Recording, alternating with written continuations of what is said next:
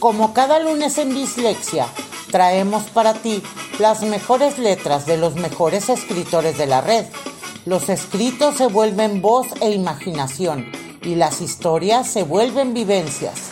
Escúchalos aquí, en lunes de revista, en Dislexia.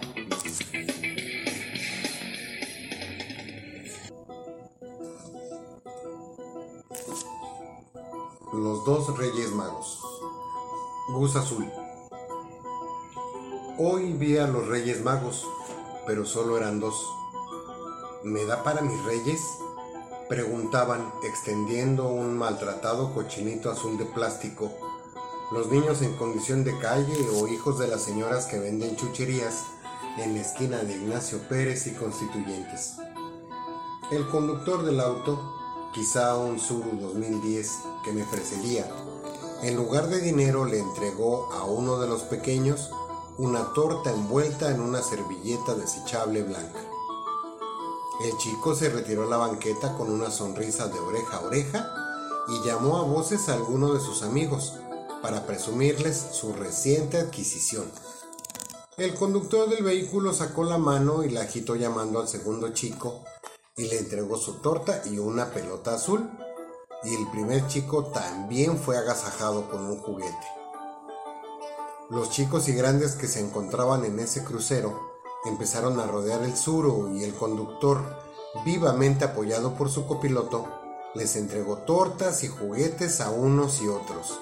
Nadie se fue con las manos vacías. La luz verde nos indicó que podíamos continuar por nuestro paso en las transitadas vías y el conductor del suru, al igual que yo, viró a la izquierda. Por un momento los perdí de vista, pero llegando a Fray Juan de San Miguel, pude apreciar que era una pareja joven, quizá novios, esposos, quizá hermanos. Parecían felices de haber realizado tan loable acción. Sonreían y comentaban algo. Viré a la derecha y ellos siguieron de frente. Me dio gusto ver que aún hay gente buena que disfruta haciendo el bien a quien más lo necesita sin esperar nada a cambio. Hoy vi a los Reyes Magos y solo eran dos. Dos formidables personas que en menos de tres minutos se ganaron toda mi admiración y respeto.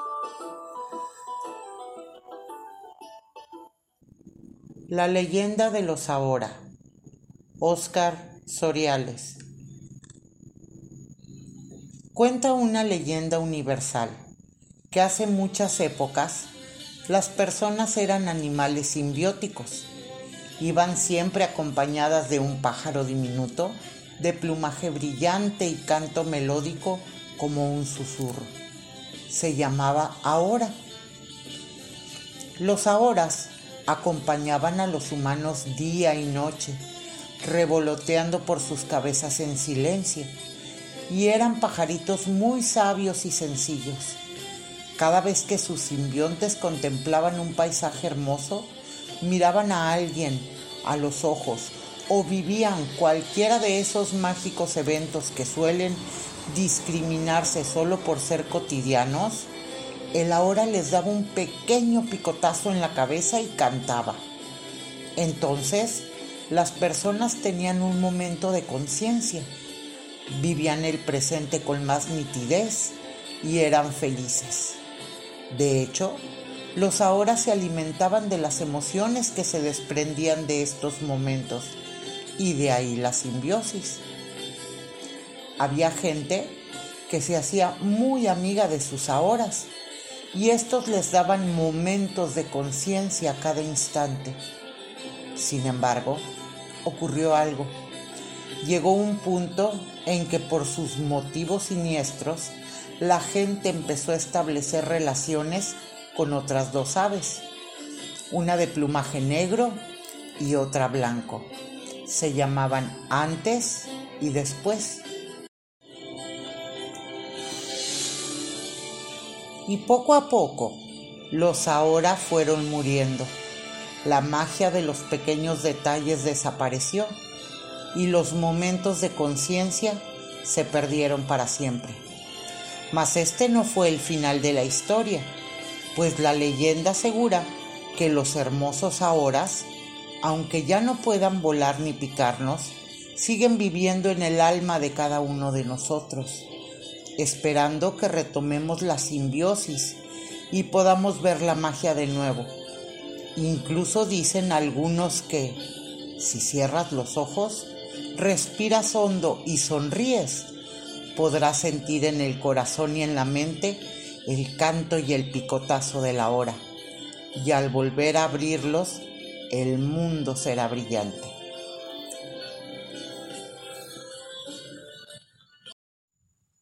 Ríe y el mundo reirá contigo. Autor Paul Raven. No recordé cuándo fue la última vez que logré hacer reír a un transeúnte. Cada día me costaba más trabajo inventarme un nuevo chiste. Además, el picor que me producía el maquillaje barato era cada vez peor. Terminaba el día y al mirarme al espejo veía mi rostro irritado y las arrugas por la resequedad debida al maquillaje, la vejez y la frustración de no poder hallar un trabajo mejor. Todavía los niños se detenían a admirarme, quizá por la novedad de ver un payaso y sonreían de vez en cuando. La mayor parte de las veces era más bien para esbozar una cruel sonrisa de burla por mi aspecto, mas no por mis bromas.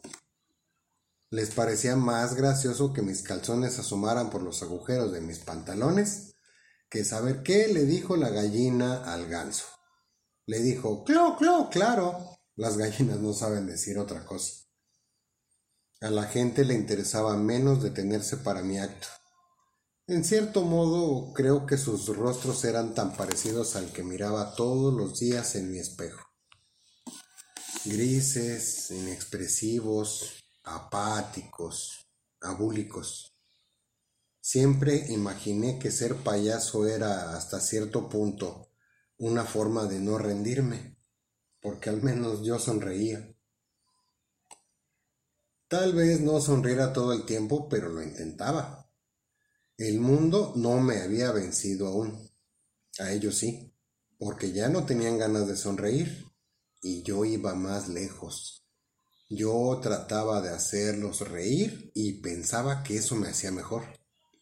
Al menos en cierto modo. Siempre creí eso que decían, ríe y el mundo reirá contigo. Uno de esos días más malos que siempre pues mi sombrero no tenía ni una moneda, pasó un policía. De inmediato me llamó y comenzó a preguntarme quién me había dado permiso de estar ahí. Le respondí que no sabía que se necesitaba de un permiso para eso. Entonces me dijo que era necesario. Como no lo tenía, remató diciendo que tendría que llevarme a la delegación. Yo no había hecho nada malo. ¿Acaso hacer reír era un crimen? Traté de explicarle. Pues mire, tiene rato que lo veo. Y en verdad, varios de tus chistes sí merecen la cárcel. Ustedes se presentan en la calle, cuentan cualquier estupidez y además pretenden que se les dé dinero por eso. Lo bueno es que yo estoy aquí para impedirlo. Jálele. Oiga, no, no me lleve, no me haga eso. Yo solo quiero ganarme unas monedas.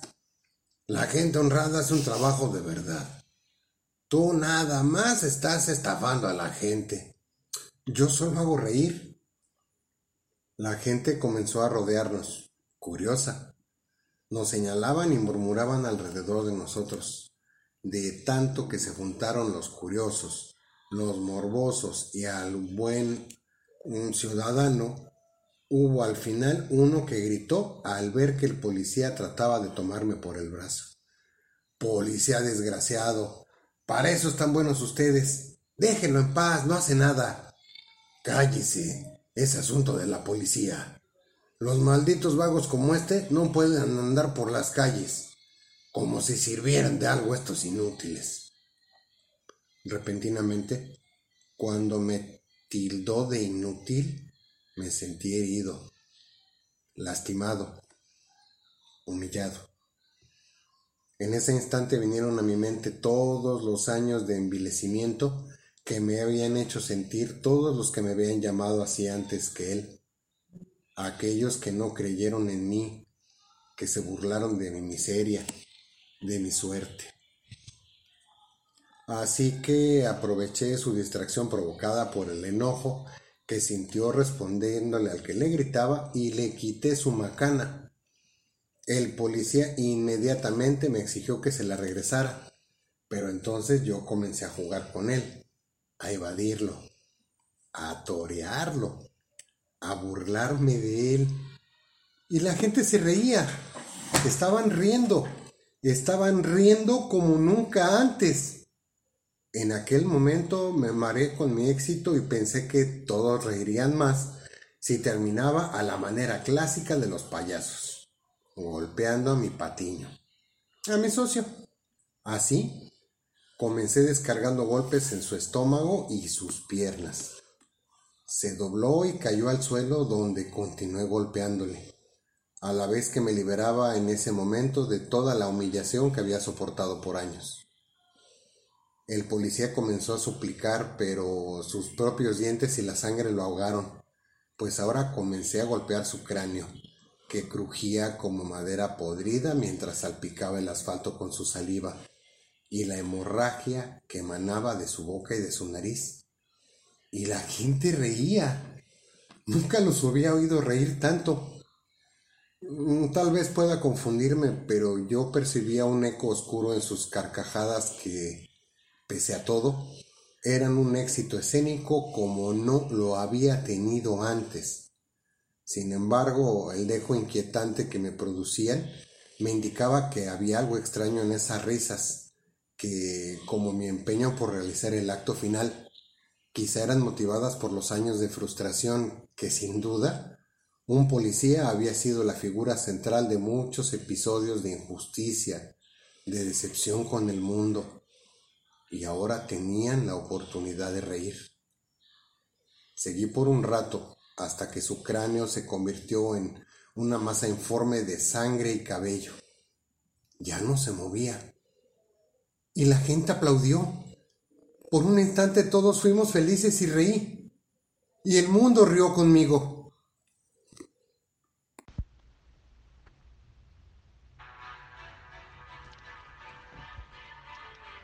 Despierten, tomado de la red. Bienvenido a la Tierra. Usted está pronto a nacer. Me presento. Soy el sistema. No soy la dueña del mundo, pero me he tomado el atrevimiento de manejarlo a mi antojo, simplemente porque usted me ha regalado su poder, o me lo regalará. Si usted no se hace cargo de sí mismo, yo me haré cargo de usted, pero a mi manera. Si usted no se recuerda, yo le daré una identidad. Permítame mostrarle algunas reglas antes de que nazca, para que se vaya entusiasmando. Es que me encanta contarlo todo, no me resisto. Luego, al finalizar de escuchar, esto se le borrará de su memoria y no recordará nada. A veces puede fallar e irá recordando algo a medida de que crezca.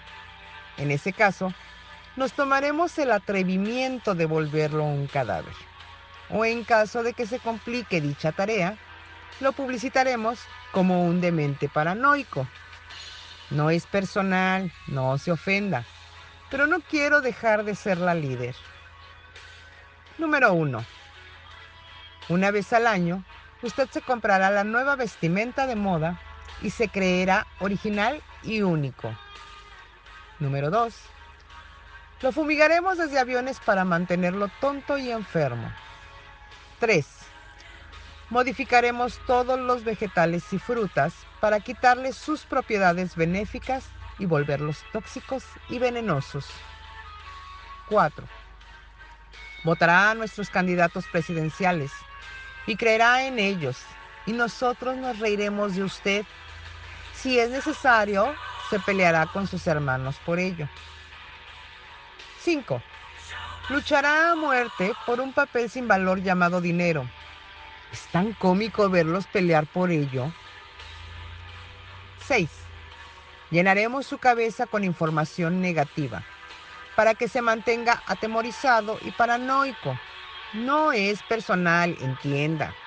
Pero no podemos permitir que sean felices. Se nos acabaría la diversión.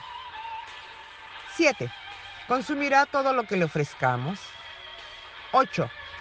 Bailará la canción de moda cargada de mensajes subliminales que lo denigrarán y se reirá de usted sin que usted lo note. 9. Impregnaremos su cerebro con pornografía y sensualidad para que tenga una idea distorsionada de la sexualidad. Hemos descubierto que la energía sexual es poderosísima y no podemos permitirle que sea consciente de ello. Número 10. Desperdiciará su vida en cosas que cree valiosas, solo porque nosotros se lo hemos dicho, y no verá jamás las cosas que tienen un valor real. 11. Tendrá ídolos por todas partes, los glorificará y se olvidará de usted mismo. 12. Cada 10 años tendrá una crisis económico-social en su país que lo obligará a trabajar más horas por menos dinero. Es divertido ver cómo se las arreglan para llegar a fin de mes por un juego que nosotros hemos inventado, solo por pura diversión. Número 13. Creerá en nuestro sistema educativo totalmente antinatural. 14. Creerá en nuestro sistema médico totalmente antinatural. 15. Defenderá su patria, su pedazo de territorio, aun a pesar de que cuando viaje en avión, vea que las fronteras no existen y que las hemos inventado. No es personal, le repito, pero tenemos cierto gustillo por verlos pelear. 16. Creerá a muerte que usted es dueño de su vida. Nosotros le diremos subliminalmente cómo argumentar contra quienes tratan de decirle que usted es un esclavo. 17 creerá en la historia del mundo que yo le cuente y que será la que me convenga a mí, al sistema. No, no vamos a contarle que usted es nuestro juguete. 18. Le insertaremos ideales que usted sentirá como naturales y deseoso de cumplir cada cierto tiempo. Si usted no llega a esas metas, se deprimirá. 19 Creerá que es feliz con todo lo que le ofrecemos, porque le implantaremos una idea de felicidad absolutamente incoherente. 20. Se matará con su prójimo por las más ridículas interpretaciones del mundo y nunca, nunca, nunca descubrirá quién soy yo, el sistema. Si su intuición y espíritu comienzan a acercarlo a nuestro secreto, podremos ofrecerle unirse a nuestras filas, adornarlo con fortunas y si usted no pretende nada de esto, pues se suicidará. Le repito, no es personal, pero bueno, en días sucesivos usted se olvidará de todo esto y volverá a jugar mi juego. Divertido, ¿verdad? Ya lo espera el doctor al salir del túnel. Su madre está por parirlo. Usted comienza el juego con una hermosa y traumática cachetada en el trasero.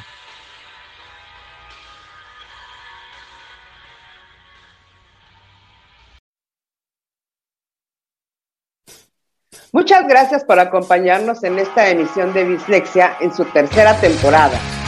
Deseamos que se lo hayan pasado bien, así como nosotros que disfrutamos traerles cada programa. Recuerden que juntos siempre es mejor. Hasta la próxima. Bye.